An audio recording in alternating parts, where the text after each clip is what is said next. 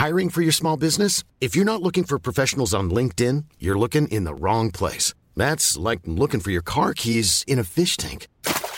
LinkedIn helps you hire professionals you can't find anywhere else, even those who aren't actively searching for a new job but might be open to the perfect role. In a given month, over 70% of LinkedIn users don't even visit other leading job sites. So start looking in the right place. With LinkedIn, you can hire professionals like a professional. Post your free job on linkedin.com slash people today.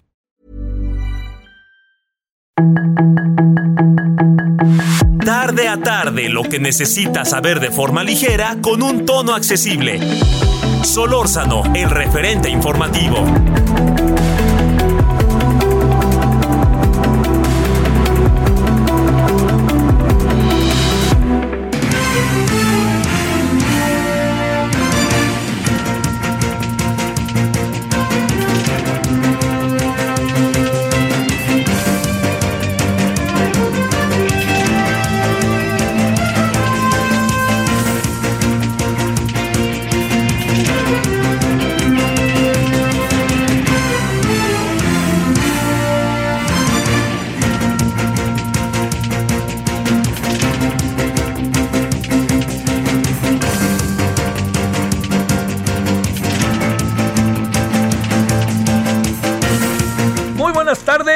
Andamos como todos los días entre 17 y 18 horas en la hora del centro. Estamos en el referente radio 98.5 de FM. Gracias que está con nosotros, que nos acompaña en esta tarde desde la Ciudad de México 98.5 de FM Heraldo Radio. Gracias en nombre de todas y todas. Su servidor Javier Solórzano le desea buena tarde de mi, de mi, de jueves, de jueves, ya estoy echándome para atrás, de jueves. Bueno, eh, mire, déjeme contarle eh, primero que el día de hoy eh, sigue eh, eh, los foros del Parlamento abierto sobre la reforma electoral en la Cámara de Diputados, allí en San Lázaro. le, cuento que, realmente por muchos motivos son importantes. Le voy a decir algo que está pasando, que es probable que si usted le ha seguido este tema lo, revise. Resulta que la alianza va por México no estaba de acuerdo con, el foro, eh, con el Parlamento abierto, con este Parlamento abierto. Entonces ellos han decidido hacer otro Parlamento abierto eh, sobre el mismo tema, reforma electoral. Pero resulta que la reforma electoral, el mismo tema, eh, no ha dado la mayoría, que este, en este caso es Morena y sus aliados, no del visto bueno para que se lleve efecto y que sea transmitido incluso por el canal del Congreso. Digamos que el institucional, el Parlamento Abierto Institucional es el que usted, si ha seguido, ha visto en la JUCOPO, Junta de Coordinación Política, o a través del canal del Congreso en el Parlamento Abierto desde la Cámara de Diputados en una serie de programas que me he tenido la fortuna de este, conducir. Entonces, es, es, esto se lo cuento de entrada porque es muy importante. Eh, eh, hoy eh, supe que que no van a, pasar por alto la invitación que le quieren hacer y que la van a hacer, eso me enteré hoy, no sé si a la mera hora suceda, a, especialistas y a todos aquellos que no que no este, comparten necesariamente esta reforma electoral. Bueno, hoy tuve yo personas que, y ayer, que el martes, que no compartieron la reforma electoral presidencial. Eh, pero algo que es mucho, mucho, muy importante es entender que lo que, lo que es eh, probable es que inviten al INE y me parece que invitar al INE es una gran cosa, ¿no? Invitar a, a este al señor este Lorenzo Córdoba, a Sir Murayama, en fin, a todos, ¿no? No, no, no, no. Quise decir más bien genérico y me aparecieron ahí dos nombres, pero no, son genérico, todos que puedan este, participar. Y yo creo que eso es algo que puede abrir un espacio sumamente eh, interesante, atractivo y productivo para ver qué hacemos, ¿no? Para ver qué hacemos con la reforma electoral. Cuando digo para ver qué hacemos, oiga, lo incluyo a usted, ¿eh? Para ver qué hacemos todos con la reforma electoral. La reforma electoral está siendo un asunto de, enorme relevancia, ¿no? Y va a ser de enorme relevancia. Entonces, a ver, mire, yo, yo le voy contando lo que el día de hoy se vivió, que a mí me parece que fue mucho, muy importante, la verdad, ¿no? Eh, ¿Por qué? Primero porque eh, estuvieron cuatro invitados que yo considero interesantes, ¿no? Estaba eh, personajes que están en el mundo de youtuber. Aquí está nuestra voz, Adolfo, por ahí este, andaba. Este, eh, le voy a decir, mire, para que ya. Ahí creo que no traje la lista. Así es que no le quiero errar. Ya sabe que en esto luego uno ahí se equivoca y para qué quiere. Pero, este, bueno, estaba eh, un personaje muy este, eh, conocido como es el presidente de la Cámara de la Industria de la Radio y la Televisión. Estaba eh, también Gabriel Sosa Plata. estaba, bueno, ahorita le, doy toda la lista. Es que no quiero cambiar nombres. Este Arturo y estaba, bueno, estaban todos ahí ahorita. Perdóneme que no le, que no le, este, que no le dé los nombres ahorita bien. Ahorita se los doy. Pero lo que sí le quiero decir es que cada uno de ellos eh, tuvo una, sinceramente se lo digo, una gran participación. No crea, este, uno sabe muy bien cuando tiene la oportunidad de conducir a lo largo de mucho tiempo las, este, eh, las diferentes eh, circunstancias en las cuales uno tiene una mesa enfrente y a veces uno sabe muy bien que las cosas salen, otras veces sabe que las cosas no salen. Eh, y bueno, hoy es de esos días en que escuchamos a gente primero con un buen sentido del humor, que eso siempre se agradece en la vida, pero sobre todo con ideas muy claras. A ver, le, le lanzo aquí algunas preguntas de lo que hoy, bueno, más bien comparto, de lo que hoy pasó. A ver, una. ¿Usted sería de la idea de que se acabara la veda electoral o no? Ahí le voy. Cuando, eh, digamos, el presidente parece que se tiene que meter en una caja y no salir de ahí, y, este, y con las nuevas tecnologías está dificilísimo que eso pueda pasar, ¿no? Las nuevas tecnologías... Eh, es muy difícil que alguien diga, bueno, en esta zona del país que no se escuche la voz del presidente porque hay elecciones. Y van, pues no hay manera, ¿no? Realmente ya no hay manera, por más que pase. Pero estas son las leyes que tenemos, ¿eh?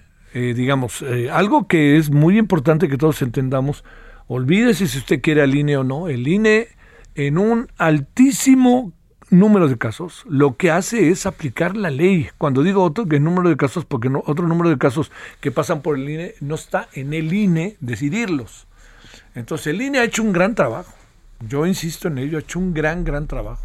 Y este gran trabajo que ha hecho el INE, yo creo que tiene eh, los resultados que vemos ahora. Sin embargo, todos entendemos que esto tiene que cambiar, tiene que evolucionar, quizás, ¿no? Más que cambiar, evolucionar. Entonces, una de las preguntas que se hace, uno le, le cuento hoy. Cuatro días antes de las elecciones, cuatro días antes de las elecciones, resulta que los medios de comunicación, radio, televisión, no pueden abrir la, la Mauser, ¿no? La boca, no pueden abrirla.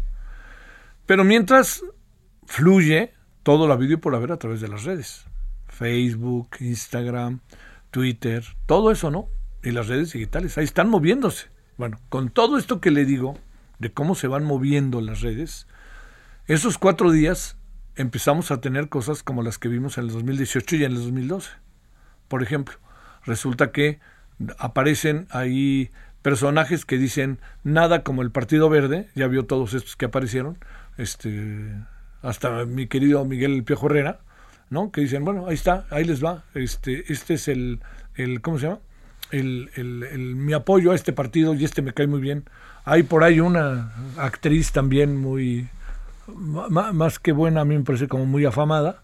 Y este, entonces, ¿qué hacemos ante eso cuando lo sacan el sábado, el viernes, el sábado, y todavía se termina sacar el domingo en la mañana? Tiene que haber una queja. Entonces se presenta la queja de los otros partidos a los cuales este no les han no no no están ellos están partiendo de que se está violando la ley. En sentido estricto se está violando la ley, ¿no? Entonces lo que hacen es sacar toda esta información y al rato les viene una multa. Entonces vamos a multar al personaje famoso por lo que hizo y sus tweets que mandó en favor del verde, ¿no? Vamos a multarlo con 80 mil pesos. Yo, yo me imagino que el personaje en cuestión medio se ríe de Janeiro, ¿eh?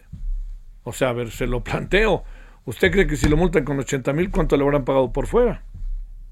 Y este es un asunto que sistemáticamente se presenta y cada vez más. Apareció en 2006 en menor medida. En 2012 con Peña Nieto apareció otra cosa.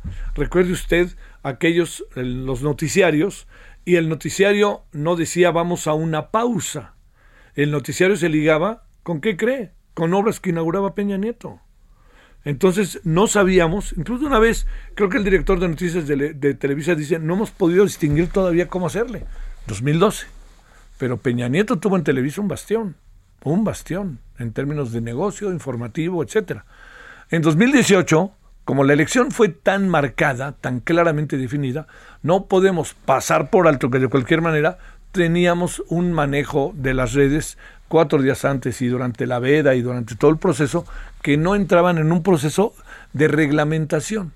Bueno, con todo esto que le estoy diciendo, lo que viene es que ¿Qué podemos hacer pues, para no repetir el mismo asunto? A ver, yo le planteo, ¿usted está de acuerdo que cuatro días antes, cuatro días antes de las elecciones, hay una veda o dejemos la puerta abierta? Yo soy de la idea de que dejar la puerta abierta. A ver, las redes hacen su negocio, relativo, ¿eh? pero hacen su negocio, las redes digitales hacen su negocio, todo aparece ahí por Twitter y por todo lo que le he dicho, pero hay de aquel medio de comunicación grande, ¿no? Hay, del Heraldo, si en la televisión nosotros entrevistamos a un candidato, ¿eh? ¡What! Se nos vienen encima, ¿eh? Multe y hasta nos cierran la casa. ¿Eso puede seguir teniendo vigencia o no? Yo creo que no. Yo creo que ya, a ver, si crecimos en nuestra democracia con enorme desconfianza, muchísima desconfianza, hemos algunos asuntos algunos asuntos los hemos superado, no del todo, ¿eh? Perdónenme, no porque Morena está en el poder, no porque Morena ya está el presidente López Obrador, esta desconfianza ha parado. Vea usted simplemente lo que le pasó a Morena el domingo. Imagínese cuando vengan otro tipo de elecciones. Entonces tenemos que tener candados bien diseñados. Pero hay otros que tienen que ver con el desarrollo que pasa por la libertad de expresión, por la democracia abierta, por todas estas cosas que fácilmente se pueden hacer. Yo no tendría inconveniente en que un candidato fuera entrevistado el sábado en la mañana. O que se sacaran encuestas, ¿no? Que se sacaran encuestas, como en todo el mundo, ¿eh? Bueno, en Estados Unidos el mismo día, votando hacen campaña. Entonces, esto que le planteo yo creo que debemos de considerarlo como uno de los grandes asuntos. Otro de los asuntos que hay que considerar, y con esto le voy cerrando la casa para irnos con los asuntos del día, es el siguiente. En la reforma electoral del presidente, la verdad, no hay una sola mención a estos temas, al tema de medios, al tema de comunicación, al tema de, eh, de las redes sociales, de las redes digitales. No puede ser, no puede ser. Si ahí están, pues se lo va a plantear, ¿eh? Ahí están los jóvenes de este país, ahí están los jóvenes de este país. Aunque le voy a decir un dato que hoy conocimos, ¿eh? Que es como para que, diría aquel, déjenme ver, en la pandemia se incrementó los se incrementaron los ratings de radio y televisión. Y dos, de cada, según HR Ratings, de cada 10 personas que están conectadas, hablamos de conectadas de la siguiente manera. Conectadas en cuanto a que tiene que están en las redes, teléfono, celular, etcétera, o que están viendo la tele. De cada o radio, de cada 10, 8 están en la televisión y el radio. Y esto creo que nos da una idea de efectivamente crecen las redes, pero la radio y la televisión siguen siendo un factor, un factotum, ¿no? Bueno, cierro diciéndole, fue muy bueno el debate de hoy. Son de esas cosas que uno dice, las debería, las deberíamos ser como país más a menudo deberíamos de hacer muchas cosas. Hay, por ejemplo, una propuesta de hacer un, un, portal que incluya todas las cosas, por ejemplo, para que se nos acabe ya el altísimo costo que tiene el PREP. Pues entonces, ¿cómo le hacemos para juntar todo un gran portal, un gran centro de información para todas las cosas que están y que por ahí también pase algunas cosas del PREP o vámonos al conteo rápido? Eh, otra cosa que también me pareció muy importante que le pido que la considere es el voto electrónico. O sea, a estas alturas, si la gente no va a votar, a lo mejor en muchos casos es porque ese día, perdóneme, en la noche anterior le dio flojera o se agarró a fiesta. No se levantó y dijo, bueno, al rato voy. Luego salió y a las 11 estaba lloviendo. Luego salieron y dijeron, es que hay mucho escándalo. No, no. Y luego, oye, es que sabes que se puso mal a la tía. Tienes que... Todo eso que puede pasar en la vida. Le pasa a cualquiera. Bueno, ese día lo que hay que hacer es, si tenemos un voto electrónico desde nuestra casa, podemos hacerlo. Y entonces, eh, ahí sí tendríamos todos los elementos a la mano para poder participar y votar. No está, no está definido el futuro. Yo entiendo que lo hemos platicado muchas veces, que las cosas en el 2024 parecen muy apuntaladas a que se mantenga Morena en la presidencia. Pero este es un, este es un asunto que faltan dos años, ¿no? O sea, año año y diez meses. No sabemos qué pueda pasar, no sabemos si de repente hay cosas del proyecto político del presidente que no salen, a lo mejor hay otras que sí salen muy bien y entonces todo lo que estoy diciendo se confirma. Todo eso es lo que tenemos hoy que tener en la mira, pero lo que tenemos que tener es condiciones favorables, radio, televisión, redes, eh, vedas, eh, todo eso lo debemos de tener suficientemente claro para estar en ello, para estar haciendo eso, para estar buscando eso, buscar la participación y buscar la equitatividad, la, sí, creo que dije bien, sí, la, la, la equidad, perdóneme, la equidad en términos de lo que es eh, un proceso electoral sin discrecionalidad y tener cuidado con el otro factor que es el dinero. Bueno, todo esto se lo conté, entiendo muy rápido, perdón, pero es lo que pasó hoy. En la noche tendremos más detalles, pero sí estuvo muy bueno, perdóneme que lo diga, el debate hoy en el Parlamento sobre la reforma electoral con el tema comunicación, redes sociales y redes digitales. Bueno, aquí andamos agradeciéndole que nos acompañe 17 con 16 en hora del centro. Solórzano, el referente informativo. Muy buenas tardes, amigos del referente informativo. Estamos para informarles que pueden ustedes evitar largas filas y trámites engorrosos, porque nuestros amigos de Actívate cuentan con la solución para que puedan recibir una pensión justa. Los asesores de Actívate están perfectamente capacitados para apoyarte con tu trámite de vivienda y así puedas estrenar casa o recibir el capital para construir o remodelar con el apoyo de Infonavit o Foviste. En Actívate también pueden apoyarte si por alguna circunstancia perdiste tu empleo y requieres obtener ayuda por desempleo de tu Afore o bien recibir apoyo para activar o reactivar tu negocio.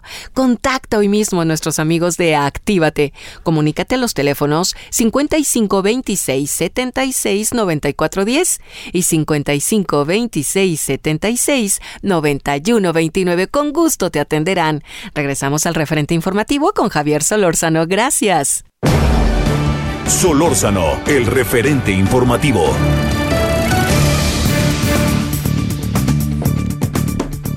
Bueno, eh, le quiero agradecer a Ernesto López Portillo, coordinador del programa de seguridad ciudadana de la Universidad Iberoamericana, fundó y dirigió el Instituto para la Seguridad y la Democracia Incide. Querido Ernesto, ¿cómo has estado? Qué gusto saludarte, Javier, a tus órdenes. Muchas cosas interesantes has escrito últimamente, ¿eh? La verdad debo de, reconocerlo, por lo regular, ¿no? Pero, este, hijo, nos, invita a pensar y al debate, mi querido Ernesto, a pensar. Espero, espero, espero que no seas el único. Este, bueno, oye, déjame decirlo de manera doméstica, por algunos empieza, ¿no? Este, Eso. Oye, a ver. Eh, gobierno crea fuerza especial anti homicidios. ¿Qué piensas de esto? Una más, una institución más. ¿Qué piensas? A ver, contexto rápido para la gente. Eh, México, con los, eh, los números preliminares que acaba de publicar INEGI para 2021, México anda en 28 homicidios violentos por cada 100.000 habitantes. a la gente se le va olvidando la gravedad de esto por un efecto normal, digamos, que tiene que ver con la prolongación de las violencias. Entonces vamos a darle un poco de contexto a la gente estamos hablando de nueve veces el promedio de Europa, estamos hablando de más de cuatro veces el promedio mundial. Entonces, ¿cuál es la diferencia? La diferencia es que se ha multiplicado por siete el despliegue militar. Tenemos a todos los militares disponibles que el presidente ha podido sacar a la calle, los tiene desplegados. Eh, teníamos 35 mil con Fox, tenemos eh, eh, siete veces esa cantidad hoy desplegada y tenemos ese nivel de homicidios. Entonces, algo anda muy mal, muy mal en la política eh, criminal de este país, en la política de seguridad ciudadana, en la política de persecución de delitos, y la gente lo sabe muy bien, la impunidad continúa altísima. Así que, eh, eh, viéndolo así, uno quisiera darle la bienvenida a nuevas noticias, pero quisiéramos poder ver un poco más de qué se va a tratar, Javier. Hay una información que circuló por muchos años en, los pasillos de la gente que hace estos temas, de los operadores del Estado en temas de seguridad, en el sentido de que la Coordinación Nacional Antisecuestros habría funcionado muy bien. Y la hipótesis, lo que yo percibo, Javier, esto no lo tengo confirmado, pero por, por referencias previas recientes, creo yo que intentarán emular eh, la operación de la Coordinación Nacional Antisecuestros para esta Coordinación Nacional Antihomicidios. Eh, entonces, por un lado, si se van a coordinar, bien. Si van a compartir información, bien. Si van a compartir inteligencia, bien. Eh, lo deberían haber hecho hace mucho tiempo, sí, hay que volver a decirlo y decirlo siempre, porque hay que exigir resultados y rendición de cuentas. La noticia, Javier, no incluye detalles sobre metodologías, y particularmente tú sabes que nuestra insistencia está en la evaluación. ¿Cómo evaluarán esto? ¿Con qué indicadores? ¿Sobre qué método? Para hacerlo diferente a como se ha hecho hasta el día de hoy. Porque si se ofrece algo diferente, suponemos que es porque lo van a hacer de una manera diferente. Hacerlo igual implicaría eh, seguir desplegando recursos, sobre todo desplegando personal armado, civil y militar, sin que bajen los homicidios, salvo eh, eh, movimientos marginales de lo que tenemos en la estadística criminal del país. Y un asunto más, Javier. Ojo, nos preocupa que el discurso oficial y la política oficial de seguridad está empezando a irse demasiado a, una eh, una inclinación que habla solamente del homicidio violento y que invisibiliza otras violencias que son igualmente gravísimas, como el caso de las desapariciones. Sí. Entonces, ojo, bienvenida a la coordinación nacional o esta unidad que presentaron, si va a trabajar con rendición de cuentas y evaluación adecuada y se van a coordinar. Segundo, alerta, no tenemos la información suficiente para saber cómo van a evaluar sus resultados, lo cual nos deja donde ya estamos, que es con una muy poca información para poder evaluar.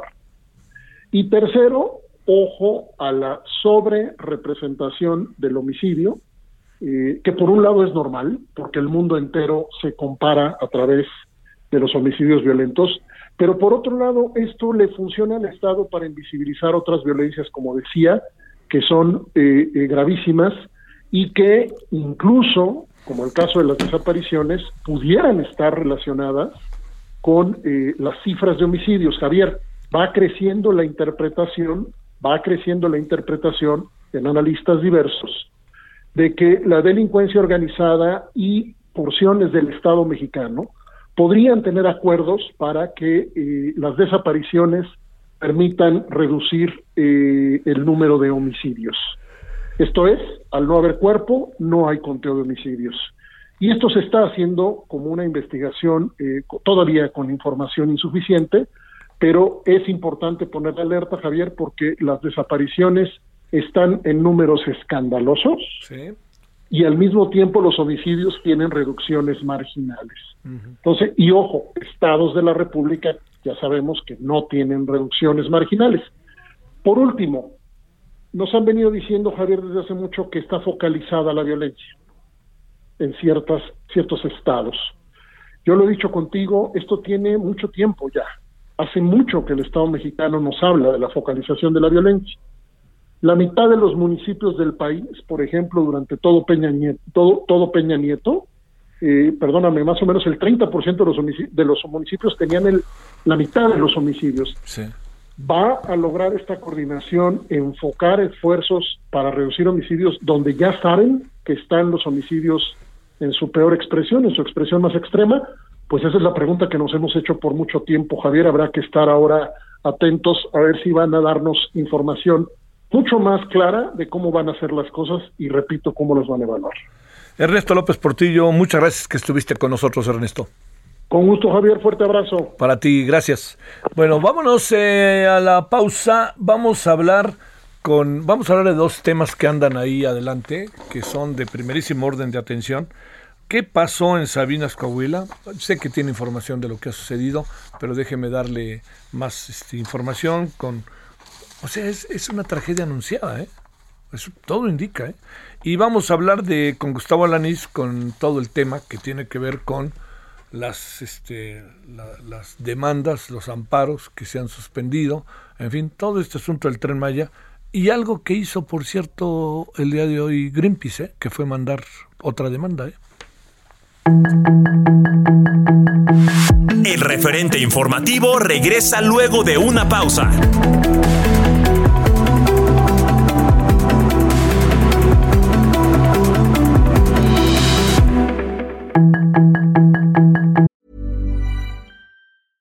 Hey, I'm Ryan Reynolds. At Mint Mobile, we like to do the opposite of what Big Wireless does. They charge you a lot, we charge you a little. So naturally, when they announced they'd be raising their prices due to inflation, we decided to deflate our prices due to not hating you.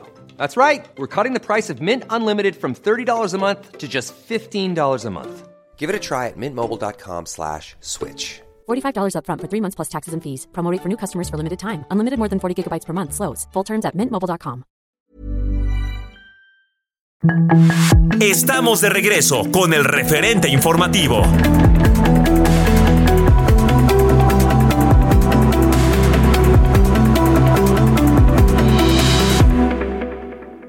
En Soriana, compra uno y lleve el segundo al 70% de descuento en medicina ética y en dermatológicos Genoma. Sí, lleve el segundo al 70% de descuento en medicina ética y en dermatológicos Genoma. Soriana, la de todos los mexicanos. Solo agosto 4. Aplican restricciones, excepto Nodrim y genéricos. Válido solo en Hiper y Super. En el referente informativo le presentamos información relevante. Integrantes de la Comisión Nacional de Tribunales Superiores de Justicia de los Estados Unidos mexicanos acudieron al Senado para urgir la promulgación del Código Nacional de Procedimientos Civiles y Familiares. En reunión de trabajo en la que el presidente de la misma, el magistrado Rafael Guerra Álvarez, destacó las bondades de la propuesta elaborada en el seno de la organización y en la que solicitó se formen disposiciones para ampliar las herramientas de resolución de controversias y se garantice la autonomía e independencia de la justicia local. En ese marco, el presidente de la Junta de Coordinación Política, el senador Ricardo Monreal se comprometió a que en el próximo periodo ordinario de sesiones se presentará la iniciativa de ley correspondiente para su discusión y aprobación. Ofreció que un grupo de alto nivel de la CONATRIP se integre a los trabajos correspondientes para hacer sus observaciones y alcanzar una legislación óptima. Delfina Gómez gana la encuesta de Morena y será la abanderada en el Estado de México. El PAN denuncia penalmente a responsables del tren Maya. Caro Quintero promueve amparo, acusa tortura y malos tratos en el altiplano. Localizan con vida a trabajador desaparecido de Conagua en Colima. Estados Unidos declara emergencia sanitaria nacional por viruela del mono. En Soriana, compra uno y lleve el segundo al 70% de descuento en toda la marca Colgate, Caprice, Optims, Palmolive, Speed Stick y Estefano. Sí, lleve el segundo al 70% de descuento. Soriana, la de todos los mexicanos. Solo agosto 4. Aplica endeos, jabones, champús y fijadores. Aplican restricciones. Válido solo en Hiper y Super.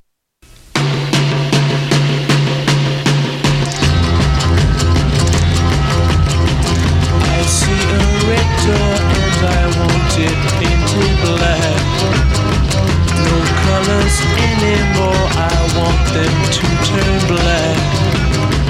I see the girls by dressed in their summer clothes. I have to turn my head until my darkness goes. I see a line of cars and they are painted black flowers and my love hope never to come back. I've seen people turn their heads and quickly look away.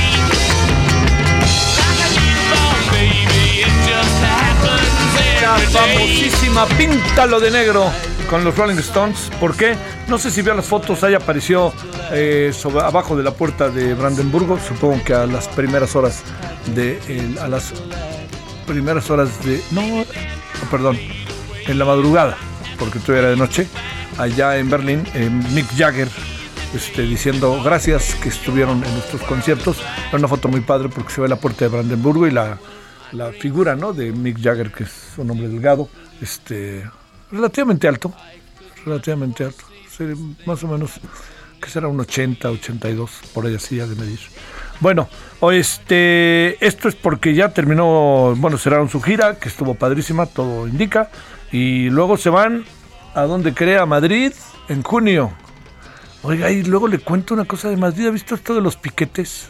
Es que es una cosa ahí, ahí terrible, o sea, están, no, no se ha, no se ha podido comprobar mucho todavía, pero en las discotecas o en los bares, en los antros, resulta que de repente pasa alguien e inyecta una sustancia a una persona. Pues es un asunto fundamentalmente de gente joven. A los pocos minutos se empiezan a sentir mal y llegan a hospitalizarse. Pero el efecto de lo que les inyectan es muy corto, dura muy poco, ¿no? Entonces, de todos los casos que se han investigado y que se han visto, en ninguno hay un indicio de violación, de abuso o de robo. Es un asunto ahí extraño, le diría extraño y raro también, le diría, este, no entiendo bien de qué se trata, ¿no? Pero ha proliferado en Madrid. Dicen que originalmente venía de Londres el asunto. Así en los bares pasa alguien, trae el liquidito y órale. Ah, Se, se ha hablado de que trae éxtasis, por ejemplo, ¿no? Pero lo que se sabe es que no hay ningún indicio de algo violento respecto a estas cosas. Es decir, posterior. La violencia misma implica que uno le pongan el piquetito, como se dice ahora en Madrid, ¿no? Bueno, aquí andamos, 17.35 en hora del centro.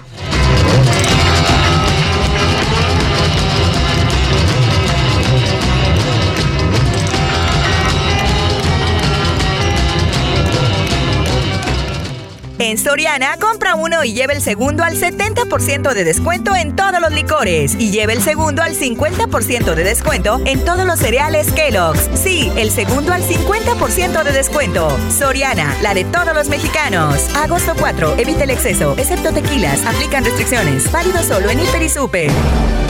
Solórzano, el referente informativo.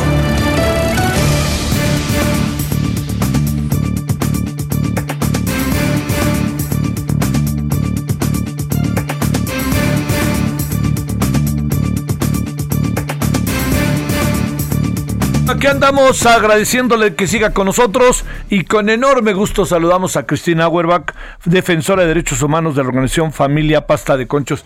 Querida Cristina, ¿cómo has estado? No te olvidamos, sino que bueno, de repente ya sabes cómo se porta la información, querida Cristina. ¿Cómo estás? Qué gusto saludarte. Buenas tardes. ¿Cómo has estado, Cristina?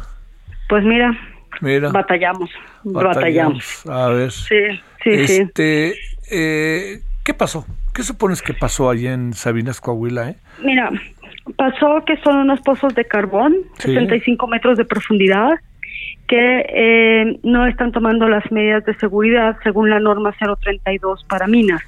Es decir, tú imagínate una pared de carbón y entonces lo que hay que hacer es barrenar como si fuera un taladro gigante con un pico, una punta de 10 metros, haces varios agujeros de 10 metros.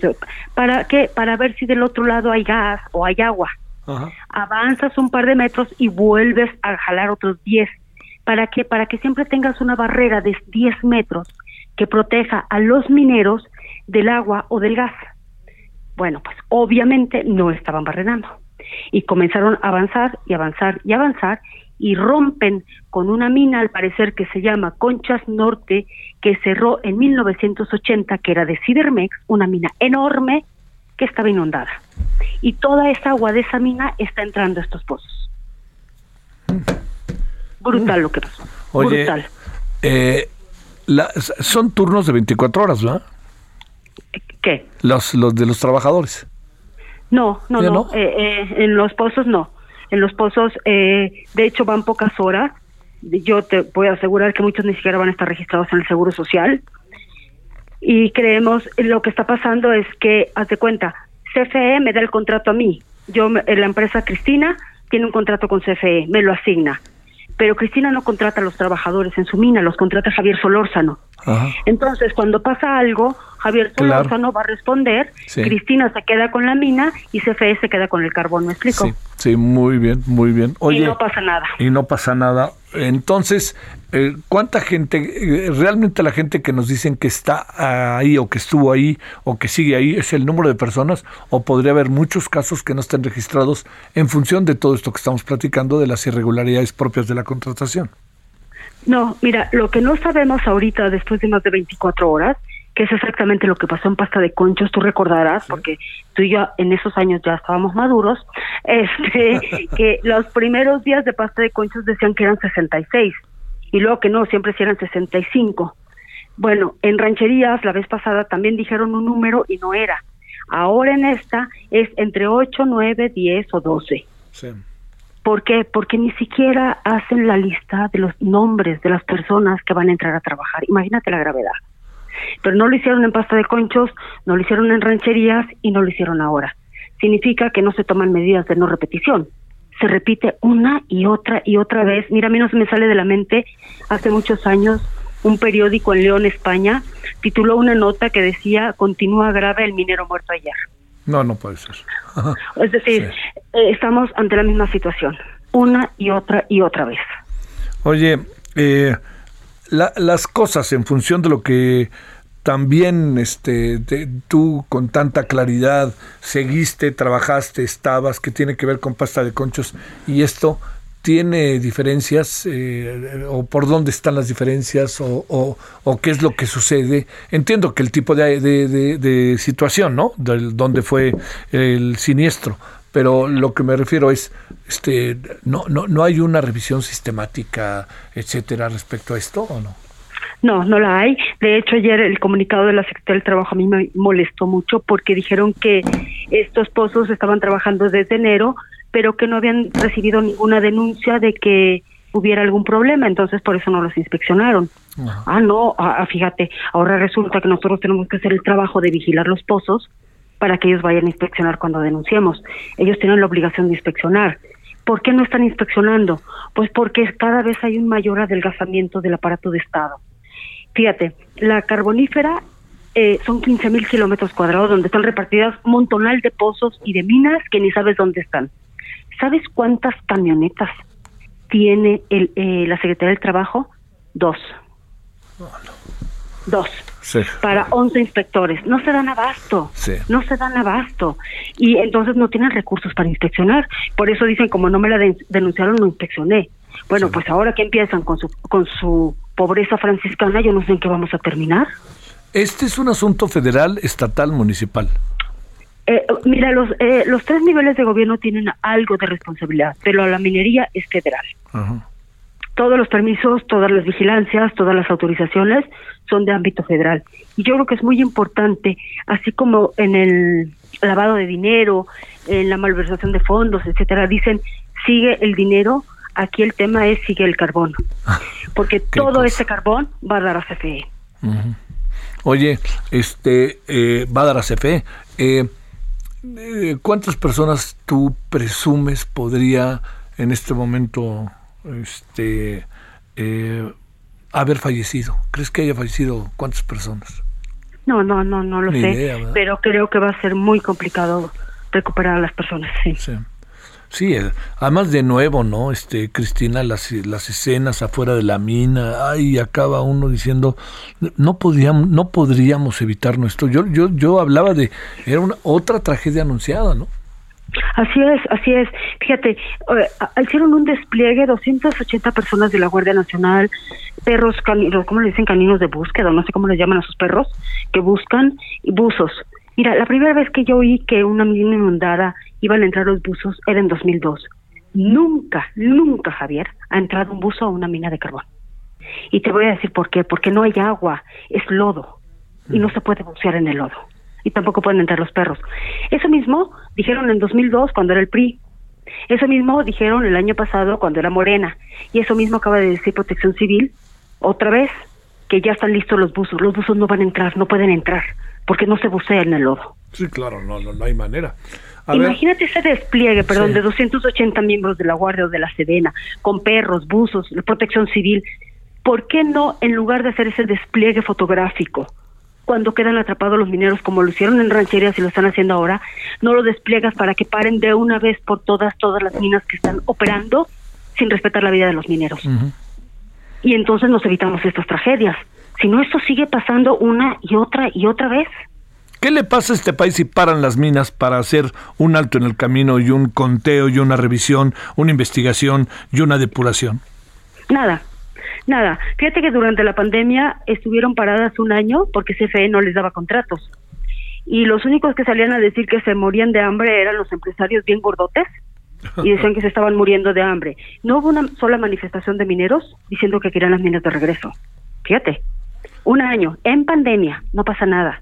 Es muy poco el carbón, pero este carbón, digamos, tiene muy poca utilidad en la matriz energética, genera el 3%, es muy poquito, pero hace un daño brutal en los mineros, en las familias, en la región, pero es un carbón político. Es decir, el PRI lo usó siempre como caja chica en Coahuila y ahora esto se vuelve parte de la campaña de, de Morena, ¿no? Y de que tenemos soberanía energética. ¿Qué clase de soberanía podemos alcanzar sacrificando regiones y sacrificando personas como nos están haciendo a nosotros? Eh, este va es una historia larga o podría haber una eh, pues cómo diría yo quizás una respuesta pronta o pronto pudiéramos saber algo en función de que se pueda trabajar en esa zona para recuperar a las personas ¿Qué supones que va a pasar? ¿Vamos para largo? Mira, están, están trabajando, están trabajando mucho los rescatistas. Sí. están sacando, ah, bueno, hasta hace rato eran 200 litros de agua por segundo. Imagínate la cantidad de agua que es esto. Van a colocar, ya están, hicieron más barrenos para sacar más agua y van a triplicar. Entonces ponle que lleguen a 600 litros por segundo. Pero lo que hay que verificar es que estos 600 litros por segundo sean más de los litros por segundo que están entrando, ¿sí? Para que puedas empezar realmente a sacar el agua. Claro. Si, no, nada más estás, entra y sale. del minado viejo. Exactamente. Entra y sale. Oye, eso es lo que se va a determinar próximamente, sí. Oye, este, ¿bajo qué condiciones estarán las personas que se encuentran, los mineros que se encuentran ahí? Eh? Fíjate que de todas las minas que yo he sabido o he estado que se han inundado, solo hubo una en 2010 en que se inundó un pozo, igual un pozo de carbón, eh, que tenía muchos niveles, o sea, muchos eh, metros, o sea, tenía 50 metros, luego 70, o sea, andaban en 50, 70, 90 metros, haz de cuenta, ¿no? Se inundó el un 30 de julio y rescataron a uno fallecido el 6 de agosto y a uno vivo el 6 de agosto. Es la única vez que he sabido yo que rescatan a alguien con vida. Es, la única. Eh, hay que, ¿qué? Nadar para sobrevivir, hay que agarrarse de lo primero que uno pues, puede. ¿Qué hay que hacer para vivir? En el caso de este, de este muchacho de Plutarco que sobrevivió, él se metió en un huequito que encontró y ahí estuvo escondido sin moverse. Pero eh, en otros casos en el que hemos hablado con gente que logra salir, que sobrevive, que no queda atrapada, bueno, fractura de cráneo, costillas, rodillas. No, no, no, no. ¿Por qué? Porque está la brutalidad de la fuerza del agua que los arrastra a ellos con carretillas, con los pilotes de la mina, con todo, con todo, ¿no? Entonces, vamos, es que no sé qué se están imaginando en el gobierno federal que es una inundación, ¿no? O sea, no es un lago que sube el nivel, es un lodazal que entra con una fuerza brutal. Sí, sí. Sí, no, las palabras salen sobrando, ¿no? Incluso lo digo con todo respeto en la mañanera, ¿no? Este, sí puedes decir yo quiero que, que se salven y ya echamos todo ahí. El problema también, la otra cosa para cerrar, Cristina, es si la estrategia es la, indicada para tratar de salvar a los mineros, ¿no? Sí, pero yo creo que ya, ya estuvo bueno de que tratemos de salvar a los que quedan atrapados. ¿Por qué no tratamos de evitar que queden atrapados? Claro, claro, claro, claro, claro. Sí, sí, sí.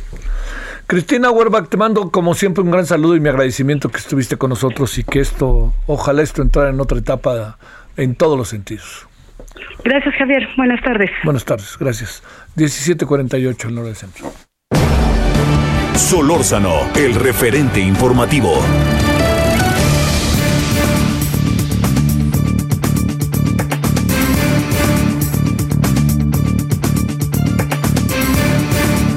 Bueno, al rato le cuento, hay un en curso en Minneapolis En este momento hay un tiroteo en un centro comercial. Le estaré contando, este, pero sí ya es oficial que es un tiroteo allá en un centro comercial en la ciudad de Minneapolis, allá en, en el centro de los Estados Unidos. Bueno, vámonos a las 17.49 en la hora del centro. Gustavo Alanís, director del Centro Mexicano de Derecho Ambiental, SEMDA. ¿Cómo estás, Gustavo? Gracias, muy buenas tardes. Hola Javier, buenas tardes, ¿cómo estás? Un gusto estar nuevamente contigo y con toda tu audiencia. Bueno, oye, ¿en qué estamos? Ya que ya hubo tres este amparos que se desecharon, que va a salir dinero del tren Maya para las pensiones, para 10 millones de adultos, así que apoyen el tren Maya, que el juez eh, que admiten ampliación del amparo de Greenpeace contra construcción del tramo 5. A ver, una opinión de todo esto que puse en la mesa, si no te importa, Gustavo. Sí, extremadamente complicado de entender para el auditorio, sobre todo porque son temas muy técnicos, jurídicos, ambientales, y hay muchas pistas que seguir.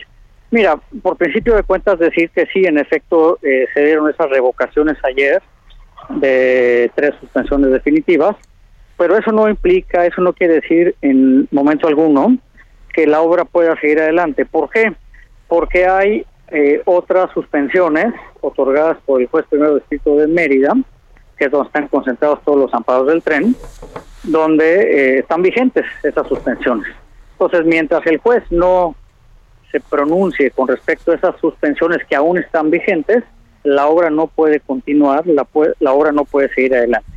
Hay que decir también que en relación a estas suspensiones que fueron revocadas ayer, pues obviamente los interesados van a presentar el recurso de revisión en contra de la eh, resolución de que levanta la suspensión definitiva. Entonces creo que legalmente hablando todavía tenemos un caminito por delante en relación y particularmente a estas suspensiones, reitero que son eh, que fueron definitivas, pero que aún hay otras que son provisionales y que están vigentes. Reitero, Javier, no se puede iniciar la obra hasta en tanto el juez no se pronuncie al respecto. En segundo lugar, sí. Adelante, Javier. Adelante, no, no, no, síguele, síguele, sí. En segundo lugar... decir también que eh, hay otras pistas desde el punto de vista legal y desde el punto de vista legal ambiental que hay que seguir. Como tú bien sabes y el auditorio recordará, estas obras reiniciaron con la justificación de una declaratoria de seguridad nacional. Y esto pues obviamente lo que generó fue una violación de las suspensiones que fueron otorgadas por el juez primero distrito de Mérida. ¿Por qué? Porque el juez, eh, Javier, amigos del auditorio, lo que dijo es que se, se prohibía toda obra relacionada con la ejecución del tren. Es decir, no podían hacer absolutamente nada hasta en tanto esas suspensiones no fueran resueltas. Y hay que decir que, aunque sea eh, el Ejecutivo Federal, ningún oficio administrativo, ninguno, puede dejar sin efectos amparos o suspensiones. Y esto lo que nos lleva en consecuencia es que al violar las suspensiones, esto implica la comisión de un delito, que es el delito de desacato, y en, consejo, y en consecuencia el juez tendría que darle vista al Ministerio Público para que proceda en consecuencia. El artículo 262, fracción tercera del Código Penal Federal, eh, dice que hay desacato cuando no se obedece un auto de suspensión debidamente notificado, que es, que es el caso. ¿no? Entonces, es muy importante decir que estas suspensiones que se otorgaron por el juez fue por reconocer que en efecto no había autorización en materia de impacto ambiental en su momento. Y además hay que decir también, Javier, amigos del auditorio, que no hubo, no hay autorización del cambio de uso de suelo en terrenos forestales. Entonces ahí hay un segundo elemento de otro permiso, de otra autorización que se requería y que al día de hoy no cuentan con ella para poder ir adelante. Otro elemento, Javier, que vale la pena comentar, es que eh, la evaluación del impacto ambiental, de acuerdo con los artículos 28, 30, 34 y 35 de la Ley Ambiental Federal, dice que lo que se tiene que evaluar es la obra o actividad no, no sus partes, no sus trazos, no sus segmentos. Y entonces aquí pues estamos también en falta legalmente hablando, porque aquí lo que hemos visto justamente es que se mete evaluación el trazo o los tramos 1, 2 y 3, y luego el 5, y luego el 6 y 7, y etcétera. Entonces, desde nuestro muy particular punto de vista legal ambiental, también hay una falta de seguimiento y de cumplimiento de la legislación ambiental para hacer la evaluación en su conjunto, en su integralidad, reitero, de la obra o actividad de la que estamos hablando. Y, y por si todo eso no fuera suficiente, también hay que decir que además de que estamos en presencia del delito de, de desacato que mencioné hace un momento, también hay la comisión de un delito ambiental. ¿Por qué? Porque el artículo 418 del Código Penal Federal dice que va a haber prisión y que va a haber multa al que desmonte o destruya la vegetación natural ilícitamente, que fue el caso porque no tenía autorización de impacto ambiental, y también al que cambie el uso del suelo forestal de manera ilícita, lo cual también aplica al caso que nos ocupa. Bueno, este Gustavo, le seguimos si no te importa, ¿no? Porque es, como bien dices, es muy importante que, que la audiencia pues también lo entienda, ¿no? Porque no está fácil de entender. Te agradezco mucho que hayas estado con nosotros. Te mando un abrazo, Javier. Buenas tardes para todos. Gracias, Gustavo Alanís, director del SEMDA. Bueno, oiga, nos vamos, pero regresamos a las 21 horas en hora del centro. Estaremos en el referente televisión y ahí hay bastantes cosas. Todavía hay tarde. Adiós. Hasta aquí Solórzano, el referente informativo.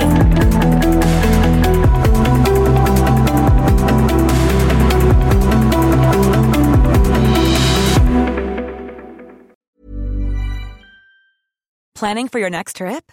Elevate your travel style with Quince. Quince has all the jet setting essentials you'll want for your next getaway, like European linen, premium luggage options, buttery soft Italian leather bags, and so much more. And is all priced at 50 to 80% less than similar brands. Plus, Quince only works with factories that use safe and ethical manufacturing practices. Pack your bags with high-quality essentials you'll be wearing for vacations to come with Quince. Go to quince.com slash pack for free shipping and 365-day returns.